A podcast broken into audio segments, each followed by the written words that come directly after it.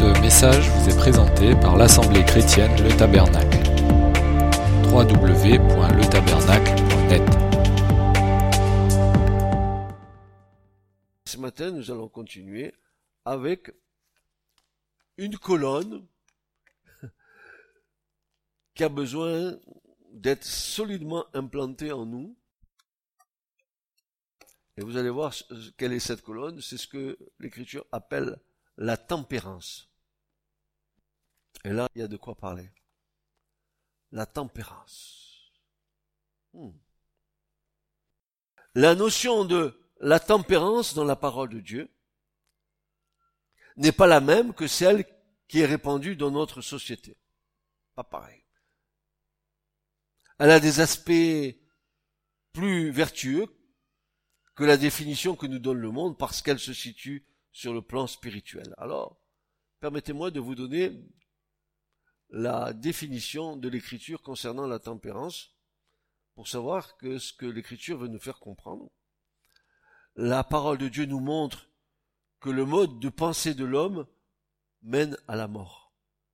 La pensée de la chair est inimitié contre Dieu, elle ne peut même pas se soumettre à Dieu.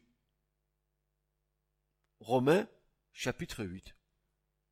Allez-y et regardez et vous verrez. Et le terme qui est utilisé dans la Bible pour la maîtrise de soi ou pour la tempérance, est bien sûr que nous en avons tous besoin de cette maîtrise de soi parce que nous sommes souvent confrontés à des situations dans, les, dans lesquelles nous devons avoir de la tempérance. Vous savez, quand on n'a pas de tempérance, on dit, tiens, celui-là, tu vous allez voir, il va démarrer au premier coup. Tu mets le... Ça y est, il est parti.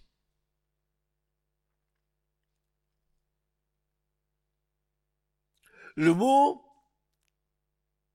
dans l'écriture, c'est le mot ekrateia, qui désigne une puissance, une force, que l'on euh, associe surtout à Dieu. Donc, cette tempérance est une force, une puissance qui vient de Dieu. Elle est le fruit du Saint-Esprit. Permettez-moi de vous dire que dans Galates 5, 22, ça nous montre bien que la tempérance est une caractéristique du fruit de l'Esprit et que cela vient de Dieu. Paul dira, mais le fruit de l'Esprit, c'est l'amour, c'est la joie, c'est la paix, c'est la patience, c'est la bonté, c'est la bénignité, c'est la fidélité, c'est la douceur, c'est la tempérance. Mais dites donc, mes frères et sœurs, quand je lis tous ces fruits qui sont là, et que je suis honnête avec moi-même, je me dis, Seigneur, tu as encore beaucoup de travail à faire avec moi.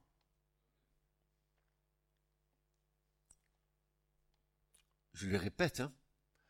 Vous avez vu que Paul, il met en premier l'amour. Il se trompe pas. Parce que tout le reste n'existerait pas si l'amour n'est pas là. L'amour, la joie, puis la paix. Mais ça, c'est la manifestation du royaume. Le royaume de Dieu est un royaume de joie, de paix, de justice par le Saint-Esprit. Si tu es né de nouveau, tu vis ça. Donc, ce fruit doit abonder en toi. Quand tu vois des chrétiens qui ont des têtes, on dirait qu'on leur a mangé la soupe du matin au soir. Tu dis, mais qu'est-ce que c'est que cette joie qu'ils ont? Vivent-ils vraiment le royaume de Dieu?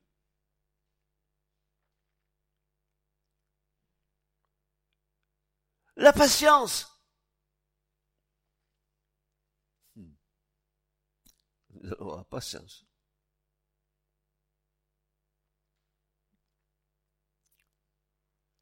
La bonté, la bénignité, la fidélité, la douceur. Oh, la douceur.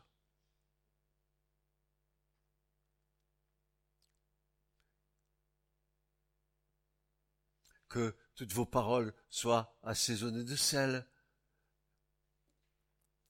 édifiant l'autre,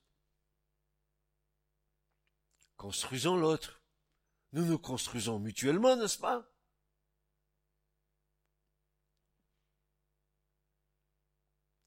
Le corps est le temple du Saint-Esprit.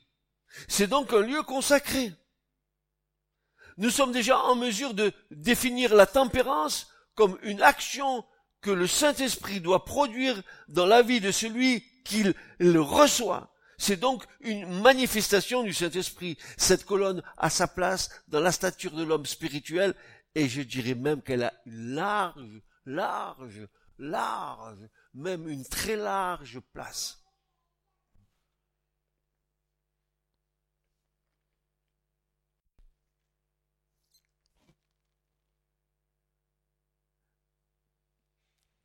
La tempérance est donc le contrôle de soi.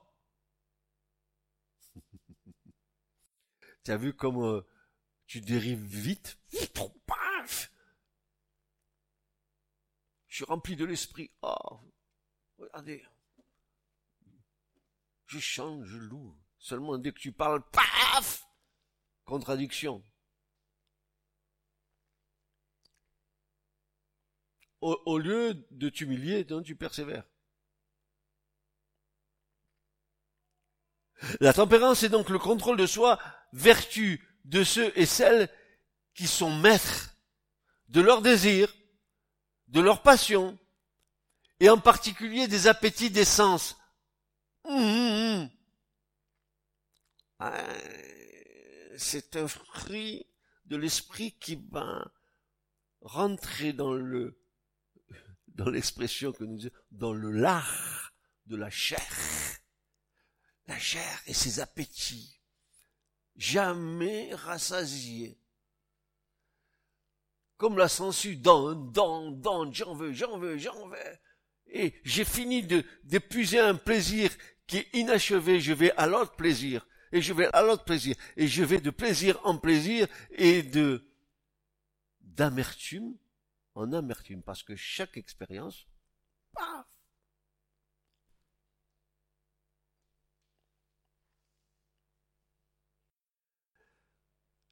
la tempérance étant de la modération dans l'action.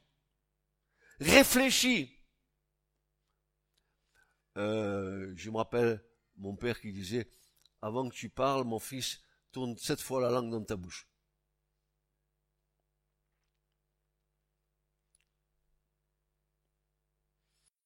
Contrôle de nos réactions. Tiens. Contrôle de nos réactions face à des attaques verbales ou physiques. D'où la maîtrise de la langue. Donc évidemment, ne pas nous laisser entraîner par les réactions de la chair, ni par le désir de s'imposer à tout prix dans ce qui nous sommes être notre bon point d'interrogation droit, Et c'est là que le Seigneur nous attend. Vous savez pourquoi? Parce que si tu franchis, là, cette colonne-là, si tu la bâtis dans le tabernacle de Dieu, tu es en train de gagner une grande victoire. Tu as avancé dans un point de sanctification tel que le Seigneur t'agrée. Qu'est-ce que tu veux dire par là, Francis? Je veux dire par là que le plus haut degré de la sanctification, euh, dont je vous rappelle que sans la sanctification, nul ne verra le Seigneur. La sanctification, c'est la capacité que Dieu nous a, nous a donné de nous mettre à part pour lui, et nous, nous marchons dans cette sanctification. Nous allons de sanctification en sanctification, de consécration en consécration. Alors là, le plus haut degré de la sanctification est sans doute la maîtrise de soi, et particulièrement dans cette maîtrise, celle de... Elle est rose, hein? C'est un petit membre. Hmm. Le plus, plus petit des membres du corps. Et pourtant, c'est elle qui dirige tout le corps. L'expression, la langue de nos pensées tordues. Peut-être bonne aussi, mais souvent très tordues. Et c'est ça le combat entre le fait qu'on est au Seigneur et qu'on veut être agréable au Seigneur, et de l'autre côté, vous voyez la nature charnelle qui reprend ses droits. Mais, mais, délivre-nous, Seigneur.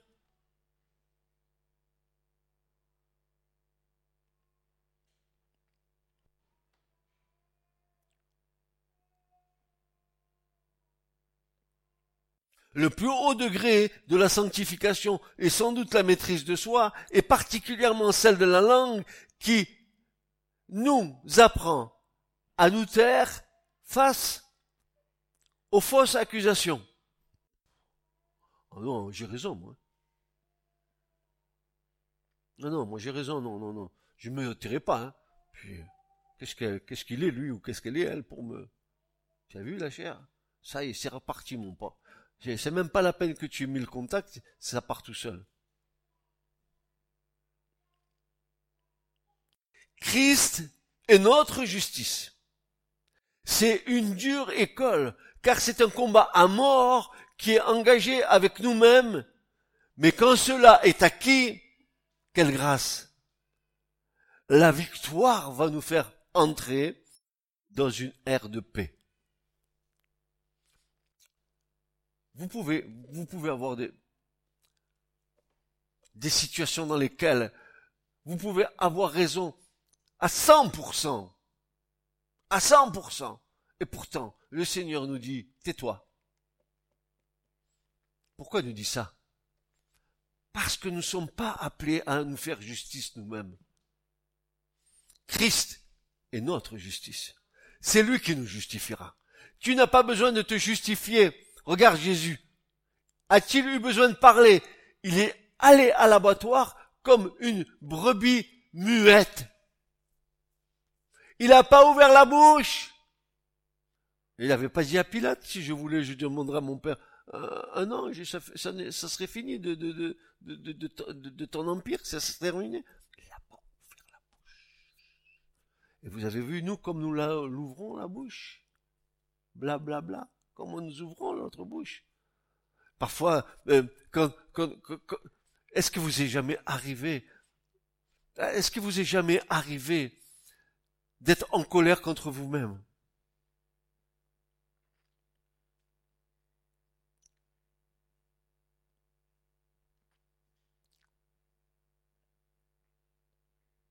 et de pleurer, d'avoir le cœur gros, parce que vous savez les choses. Et que dans les situations que tu vis, ben, c'est tout à fait autre chose. Et pourtant, le Seigneur va insister. Il veut que cette colonne soit bâtie en nous. Elle est une colonne qui va nous donner la possibilité d'être n'est-ce pas, euh, dans, dans, dans, des situations au milieu des personnes qui nous entourent, avec cette tempérance-là, nous allons leur montrer ou démontrer par l'Esprit de Dieu ce que le Seigneur a fait en nous. Parce que vous comprenez, les personnes, elles nous connaissent. Elles nous ont connus avant et elles nous connaissent après. Avez-vous remarqué cette chose tout à fait extraordinaire, malgré que le Seigneur euh, fait, a fait plein de choses dans votre vie, la première chose que les gens vous diront, ils vont vous mettre le doigt là, où ça fait mal. Ils verront pas tout le reste. Là, ils vont pointer. Tiens, ah, ah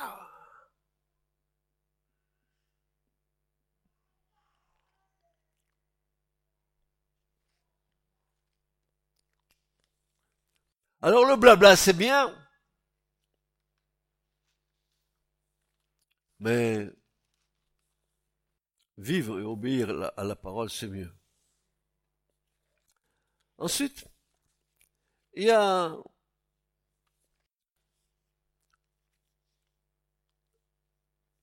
dans la tempérance une facette de la tempérance qui va nous amener à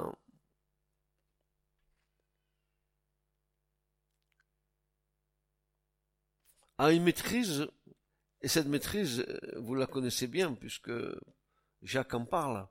Mais j'aimerais que qu'on puisse voir le, passage de Jacques parce que c'est assez intéressant. Jacques 3.2 qui nous dit ceci. Car nous faillissons. Ah. Il commence à dire que nous faillissons. Et j'ai le Saint-Esprit. Car nous faillissons, dira Jacques. Et quand il dit ça, le, verbe qu'il emploie là, veut dire nous trébuchons, nous bronchons, nous péchons. À plusieurs égards, va-t-il dire.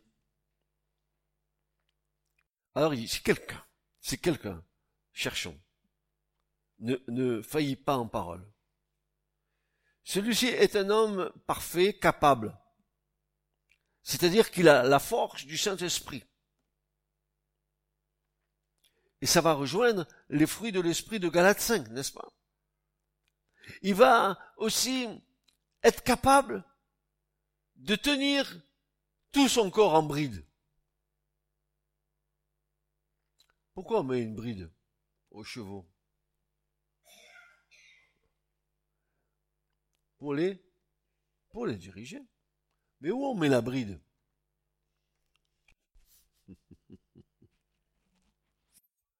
Somme 32, David dira, euh, euh, nous sommes comme des, comme, comme des mulets sans intelligence, euh, mets-nous une bride, un mort dans notre bouche, et dirige-nous, Seigneur.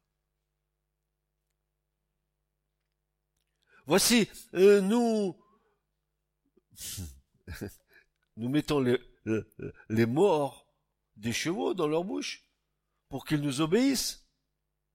Et et nous dirigeons ça et là leur corps tout entier. Voici les, les navires aussi, qui sont si grands, et qui sont poussés par des vents violents, sont dirigés ça et là par un très petit gouvernail.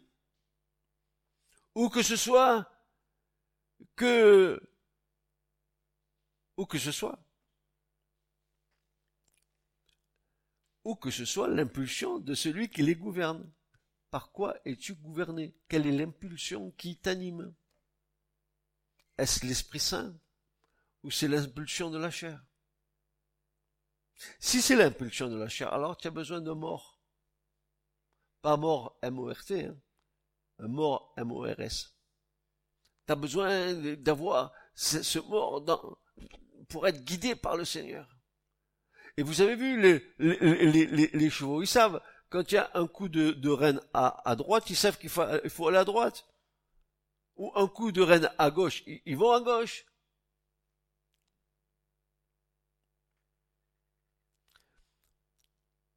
Ainsi aussi est la langue, un petit membre, et elle se vante de grandes choses. Voici un petit feu. Quelle grande fourrée allume-t-il? Et la langue est un feu. La langue, un monde d'iniquité, est établi parmi nos membres, c'est elle qui souille tout le corps et enflamme tout le cours de la nature et enflammé par la gêne.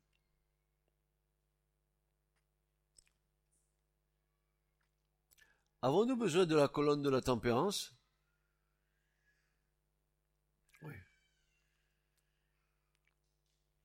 Frères et sœurs, il y a quelque chose que je voudrais vous communiquer ce matin, c'est de tout mon cœur. Nous ne pouvons pas euh, euh, être euh, avec une, double âme dipsukos. Par la grâce de Dieu, je suis ce que je suis. Et si je suis ce que je suis par la grâce de Dieu, je suis dans, dans l'image de Dieu. Je ne peux pas à un moment donné être avec l'image de Dieu et, et à un moment donné sortir de cette image pour reprendre l'image de ma chair. D'où viennent nos conflits?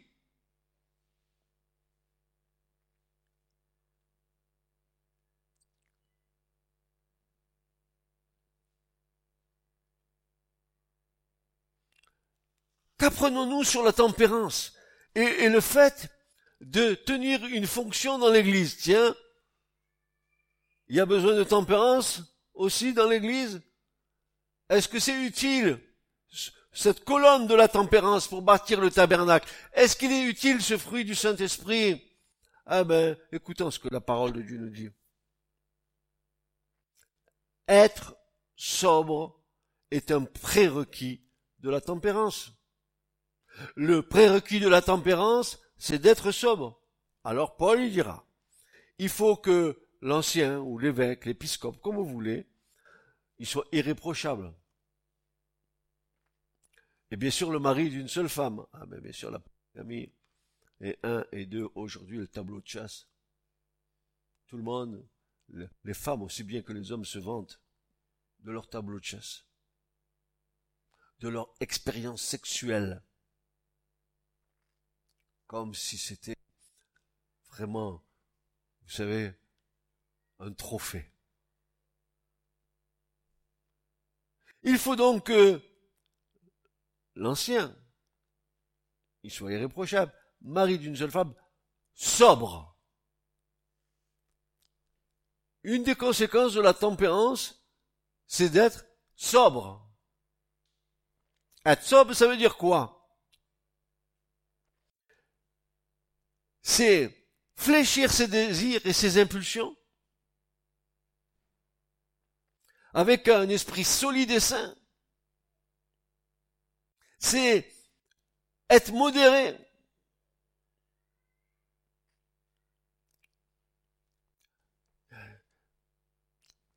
La tempérance, c'est la modération. C'est pas l'excitation. C'est pas les, c'est pas, euh, je, je disjoncte vers le haut ou je disjoncte vers le bas. Je, je, suis pas modulable. J'ai pas, j'ai pas, non, je m'en vais dans les extrêmes. Mais c'est plus de la sobriété, c'est plus la maîtrise de soi, c'est plus de la tempérance. Pourquoi je dis appartenir au Seigneur alors que ces choses-là,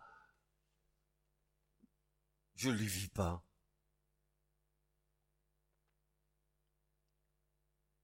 Alors peut-être que oui, à des moments, on, a, on, sait qu'on est en train de, glisser. Alors on, se reprend, on, peut avoir un semblant de tempérance, mais il y a des moments où, ces choses vous, vous arrivent en pleine figure, vous les cherchez pas, mais on vous agresse, vous les recevez. Comment vous faites?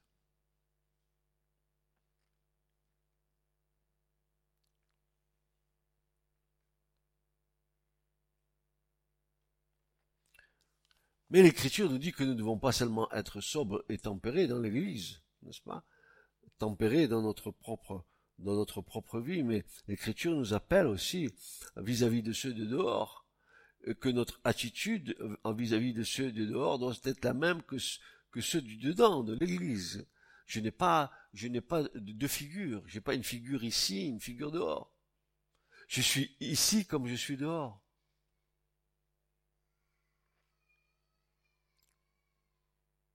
Une autre facette de cette tempérance et de cette sobriété, frères et sœurs.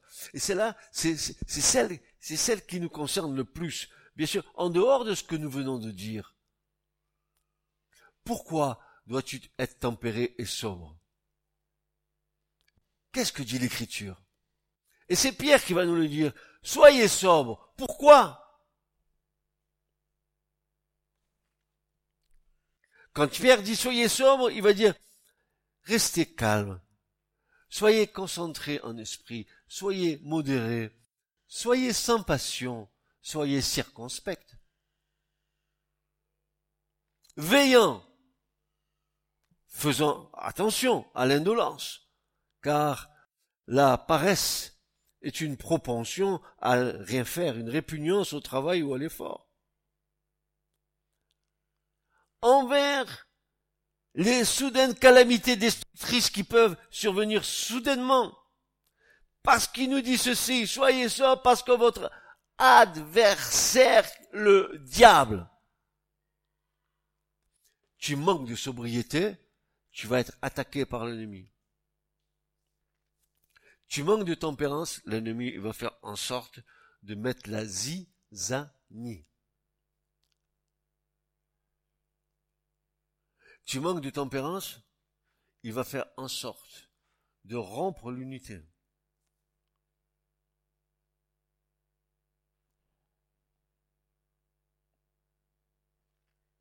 Votre adversaire, le diable, comme un lion rugissant, rôde autour de vous, cherchant qu'il pourra dévorer. Résistez-lui, opposez-vous à lui, étant ferme dans la foi, étant ferme dans la foi, sachant que les mêmes souffrances s'accomplissent dans vos frères qui sont dans le monde.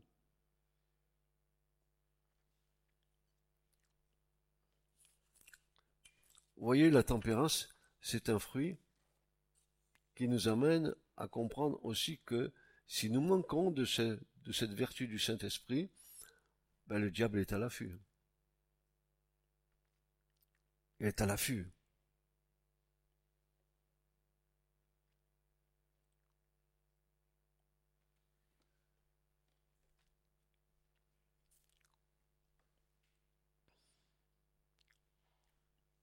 Tempérance. Et puis une autre colonne.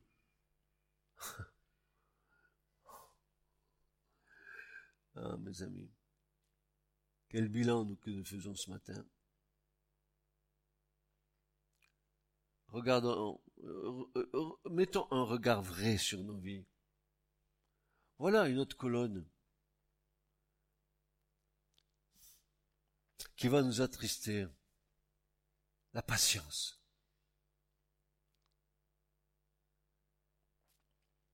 Ou plutôt la constance, la persévérance.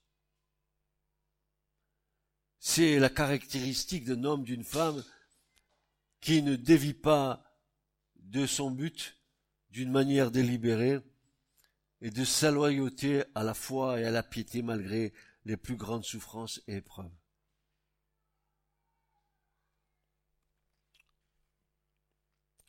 Que tout homme pense ainsi à notre égard et qu'ils nous tiennent pour des serviteurs de Christ et pour des administrateurs des mystères de Dieu.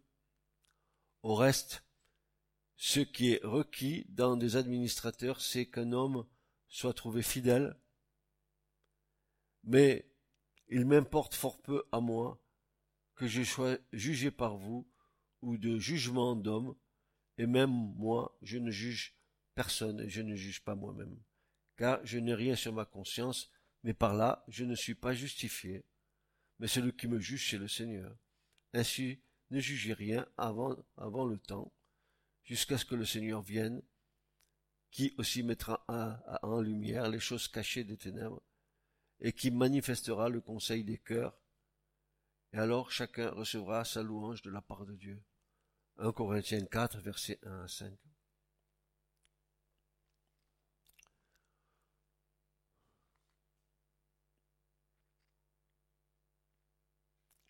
Oui, la persévérance au-delà de toute forme d'adversité, sachant que c'est le Seigneur et le Seigneur seul qui juge, ayant le regard fixé sur le but à atteindre, et ne soyons pas distraits ou perturbés par toutes sortes de situations qui pourraient nous faire perdre de vue le but à atteindre.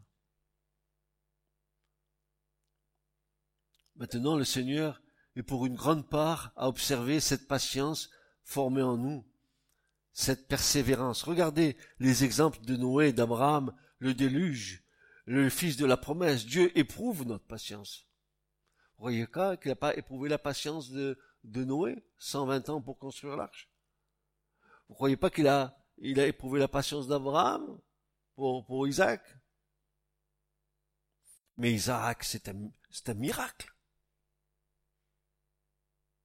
C'est un signe, c'est un prodige, Isaac.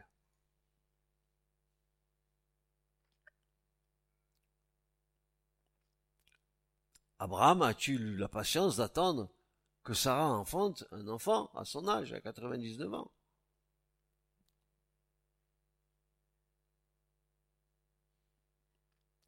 Dieu éprouve notre patience. Le véritable test de la patience vient lorsque nos droits sont violés, quand nous sommes traités de façon injuste ou arbitraire.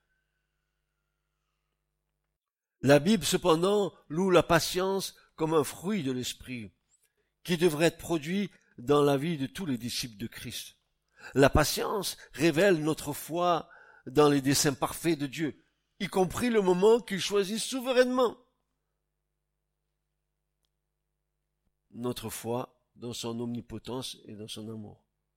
Patience les uns envers les autres. La patience dans l'épreuve de notre foi, bien plus précieuse que l'or périssable. Pour le chrétien, la patience, c'est la confiance pratique en Dieu et par conséquent l'acceptation sans murmure des épreuves, quelles qu'elles soient.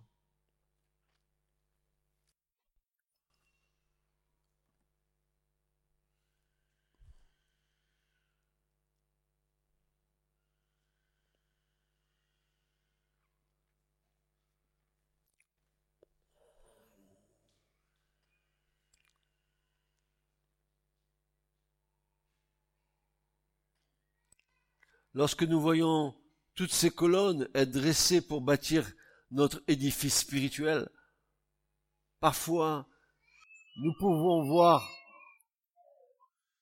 une tristesse poindre en nous.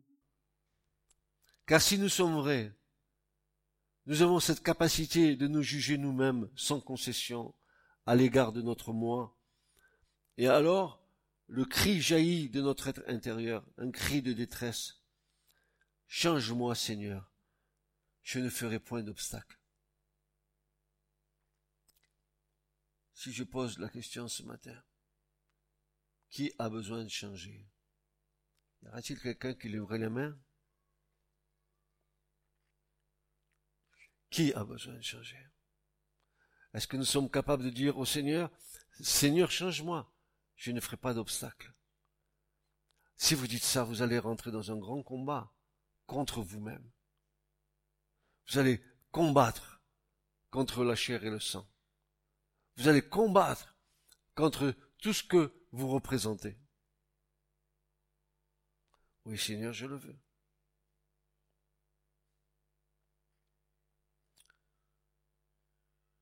tempérance, patience, foi, vertu, piété,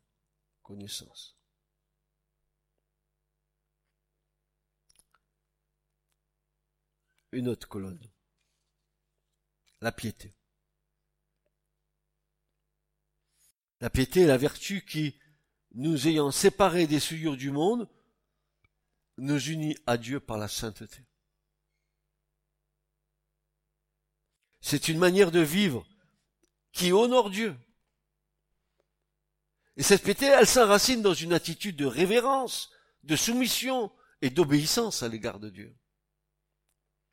Elle concerne la séparation avec le monde et la consécration à Dieu. Souvenez-vous ce que Dieu dit au prophète, il va dire, si tu sépares ce qui est vil de ce qui est précieux, de ce qui est saint, de ce qui est impur, il va dire, tu seras comme ma bouche.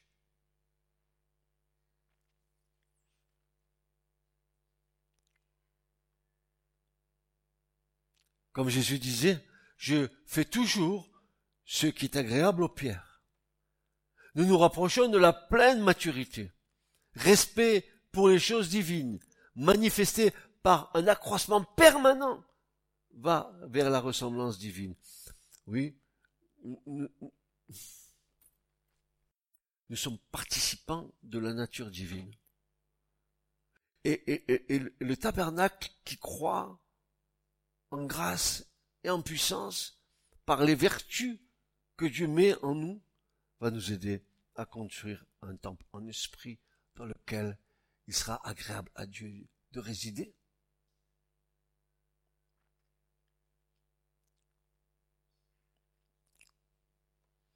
La piété n'est pas une option à la vie chrétienne.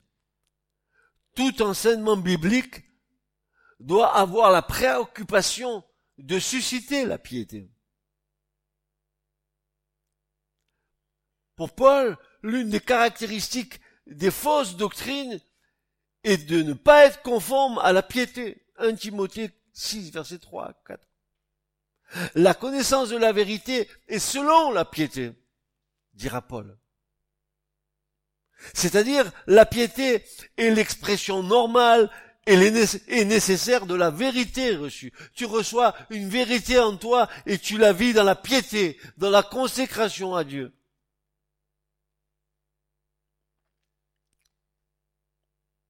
La piété définie, il ne faudrait pas penser qu'elle ne consiste qu'en une attitude. La piété n'a aucune valeur si elle ne se traduit pas par en acte. La piété, c'est la dévotion en action. La piété de Jésus, c'est concrètement traduite de trois manières. Jésus ne s'est jamais soucié de plaire aux hommes. Son unique but était de plaire à Dieu.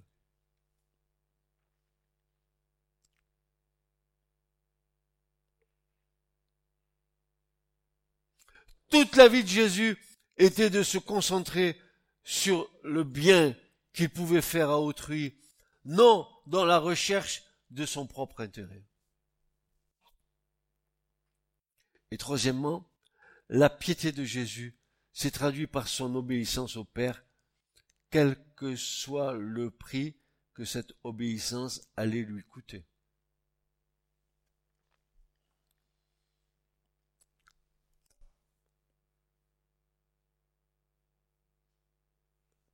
Alors peut-être qu'il y a cette expression que nous pouvons revisiter au niveau de notre foi. Es-tu prêt, es-tu prête à payer le prix?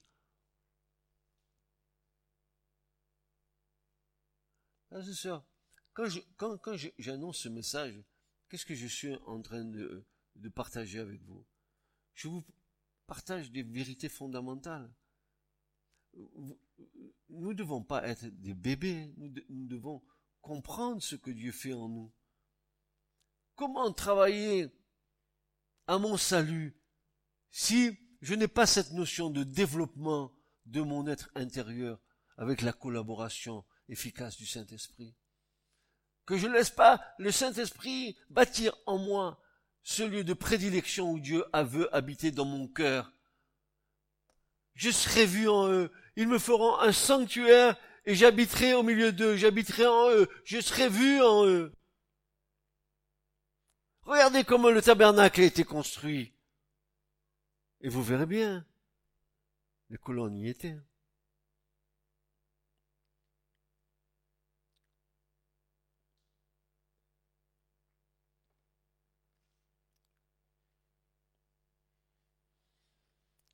Il y a deux personnages qui sont dans l'écriture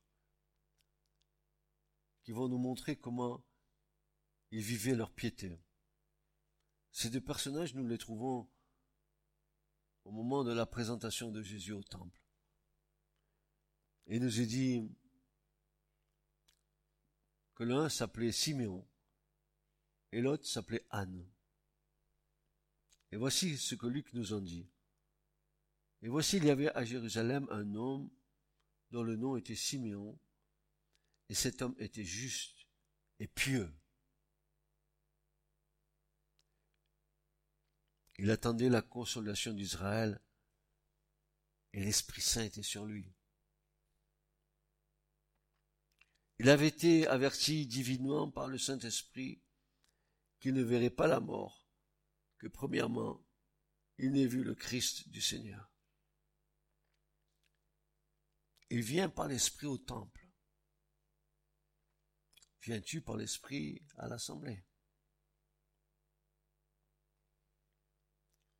Et comme les parents apportaient le petit enfant, le petit enfant Jésus, pour faire à son égard selon l'usage de la loi, il le prit entre ses bras et bénit Dieu et dit, Maintenant, Seigneur, tu laisses aller ton esclave en paix, selon ta parole, car mes yeux ont vu ton salut. Parce que cet homme et cette femme étaient, selon la piété, Dieu leur a fait un cadeau inestimable.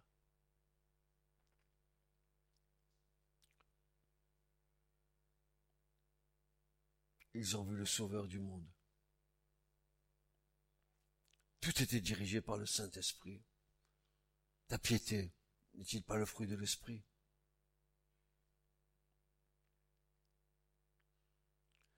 Cet exemple ne devrait-il pas nous inciter à vivre comme ces deux personnes vivaient, en attendant le retour du Seigneur et notre enlèvement auprès de lui? Ils vivaient selon la piété, vivons selon la piété en attendant le retour du Seigneur, comme Siméon et comme Anne. Soyons remplis de l'Esprit.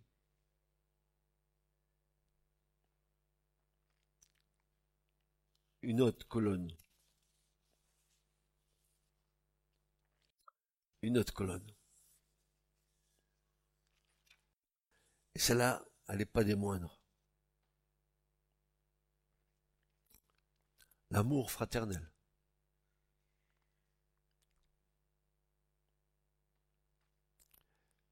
Quand se manifeste-t-elle cette affection fraternelle?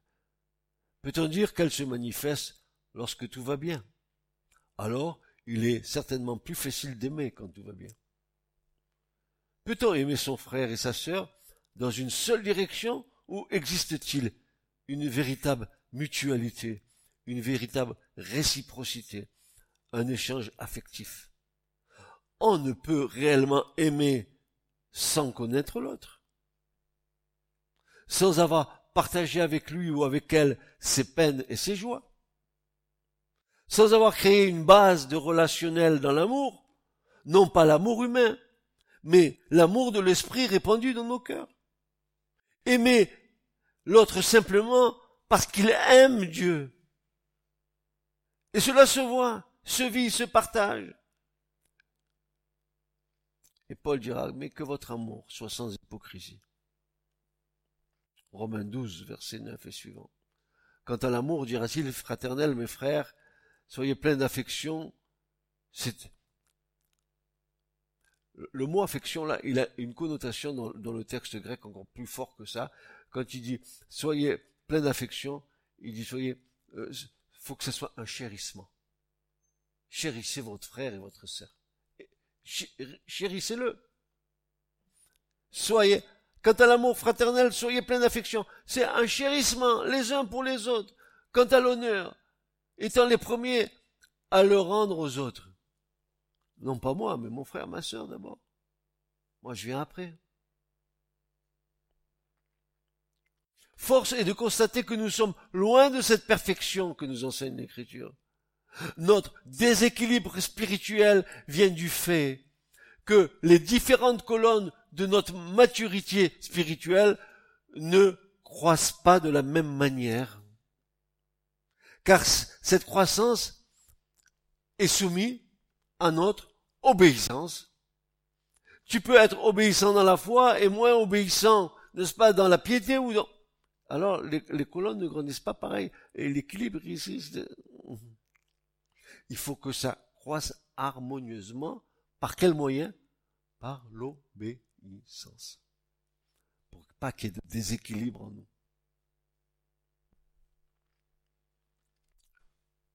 Vous savez, euh, je, vous ai toujours dit que ce mot d'obéissance, il, a, un écho dans le cœur de l'homme euh, et, de la femme, un écho défavorable parce que euh, le mot obéissance, n'est-ce pas, veut dire que de me soumettre à l'autre. Et dans la rébellion de nos cœurs, nous voulons obéir à personne qu'à nous-mêmes.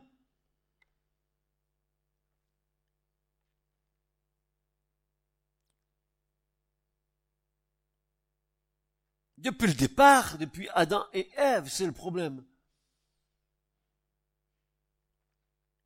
Et ça s'est transmis jusqu'à nous aujourd'hui au moment où nous sommes là.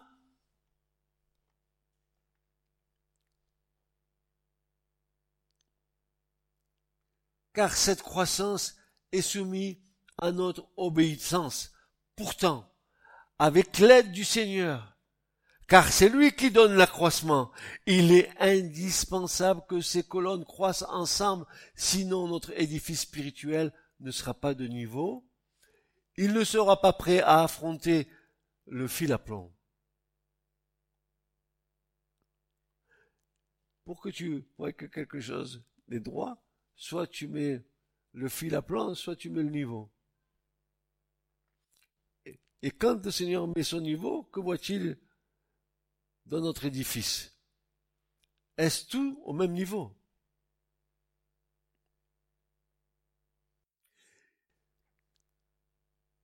Il ne sera pas prêt à affronter le fil à plomb. Il n'est pas question que la base de notre maturité soit bancale, sinon l'édifice ne tiendra pas. Il est donc vital que notre coopération avec Dieu soit loyale et sans compromis.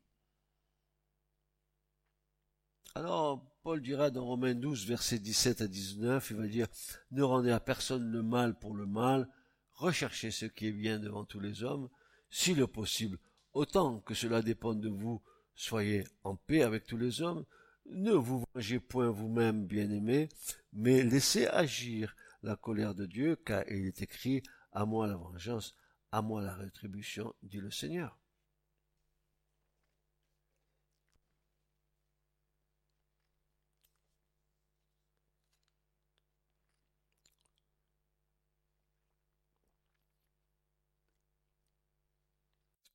C'était la septième colonne.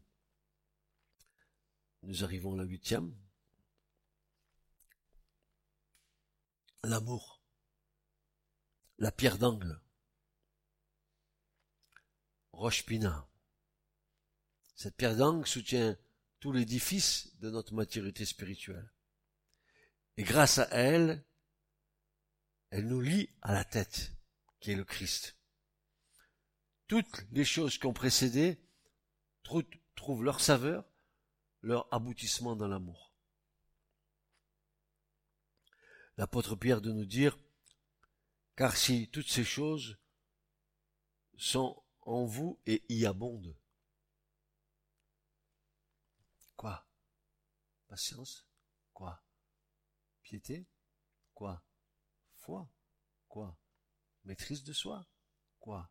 Connaissance Quoi Quoi? Toutes ces choses abondent en vous. Elles vous laisseront ni oisives, elles vous laisseront pas sans, sans réaction à votre foi. L'Écriture nous dit ceci, n'est-ce pas?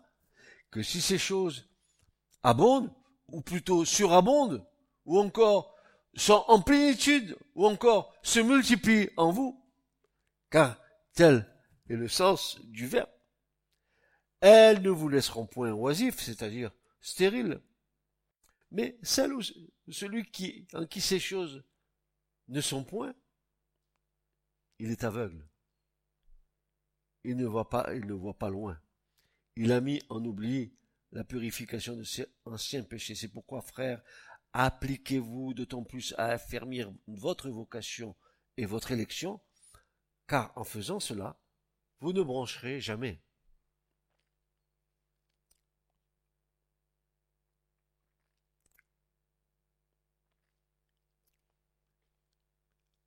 Chapiteau, sept colonnes autour, colonne centrale qui va jusqu'au fait et qui unit toutes les autres colonnes. C'est l'amour. Une foi sans amour, ça vaut rien. Une tempérance sans amour, ça vaut rien. S'il n'y a pas la base du fondement de ce que Dieu est, Dieu est quoi? Il est amour. Alors tout le reste, ça ne marche pas.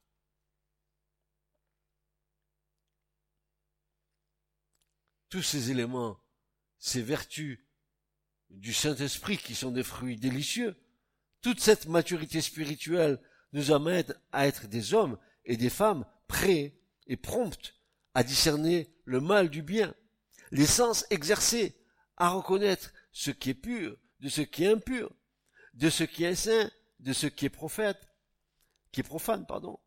Et c'est le rôle de qui? C'est le rôle éminent et responsabilisant de la sacrificature. Et nous sommes tous des sacrificateurs pour l'éternel. Si nous faisons notre service dans le temple, nous devons être comme le temple.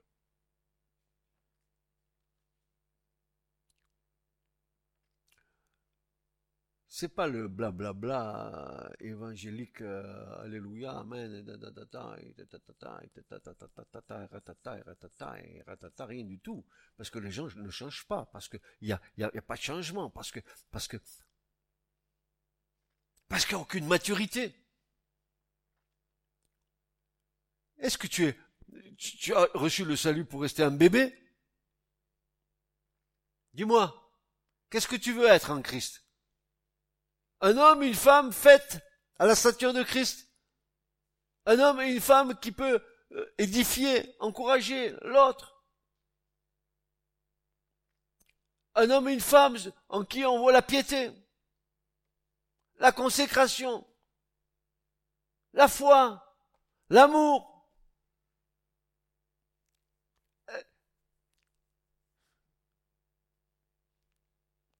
tu donneras ta réponse. Moi, j'ai la mienne à donner. Toi, tu as la tienne à donner. Mais sachez, vous, et moi, que le Seigneur nous attend sur ce plan. Euh, il y avait un petit chant que nous chantions et que nous chantons encore. Euh, ici dans mon cœur, Je prépare un lieu, un sanctuaire pour toi, une sainte demeure, une maison de prière, où j'écoute ta voix. Vous comprenez? C'est ça. C'est pas seulement le chanter, ben, c'est le vivre. Amen. Amen. Qui veut croître? Qui veut se regarder dans le miroir et dire oui, je suis encore, sur certains points, je suis encore un peu moche, Seigneur, même beaucoup. Change-moi. Change-moi, Seigneur. Des fois, j'ai des, des cris de désespérance à mon égard. Est-ce que tu es désespéré à ton égard? Et eh ouais. Si tu es dans cet état d'esprit, c'est bien. Parce que tu laisses le champ au Seigneur pour agir. Change-moi, Seigneur. Alors il y a notre cantique qui dit ceci. Change mon cœur, Seigneur, et purifie-moi. Change mon cœur, Seigneur, que je sois comme toi. Jésus, tu es le potier, je suis l'argile. Brise-moi, brise-moi, brise-moi, façonne-moi, tel est mon désir. Est-ce que tu veux dire au Seigneur ce matin, change mon cœur? Si oui, certainement il le fera. Et toi, tu n'auras de repos que lorsque tu verras que le Seigneur a fait vraiment une œuvre en toi. Dépose tes armes. Tes armes charnelles, abdique. Abdique. Et si tu abdiques maintenant, Dieu te donnera la victoire. Tu vois, c'est c'est complètement contradictoire. Si tu abdiques, c'est que tu es vaincu. Non, non. Si tu abdiques devant Dieu, c'est que tu es vainqueur. Amen. Vous avez vu comment le Seigneur fait? C'est pas comme le monde. Alléluia. Soyez bénis. Ce message vous a été présenté par l'Assemblée chrétienne Le Tabernacle. www.letabernacle.net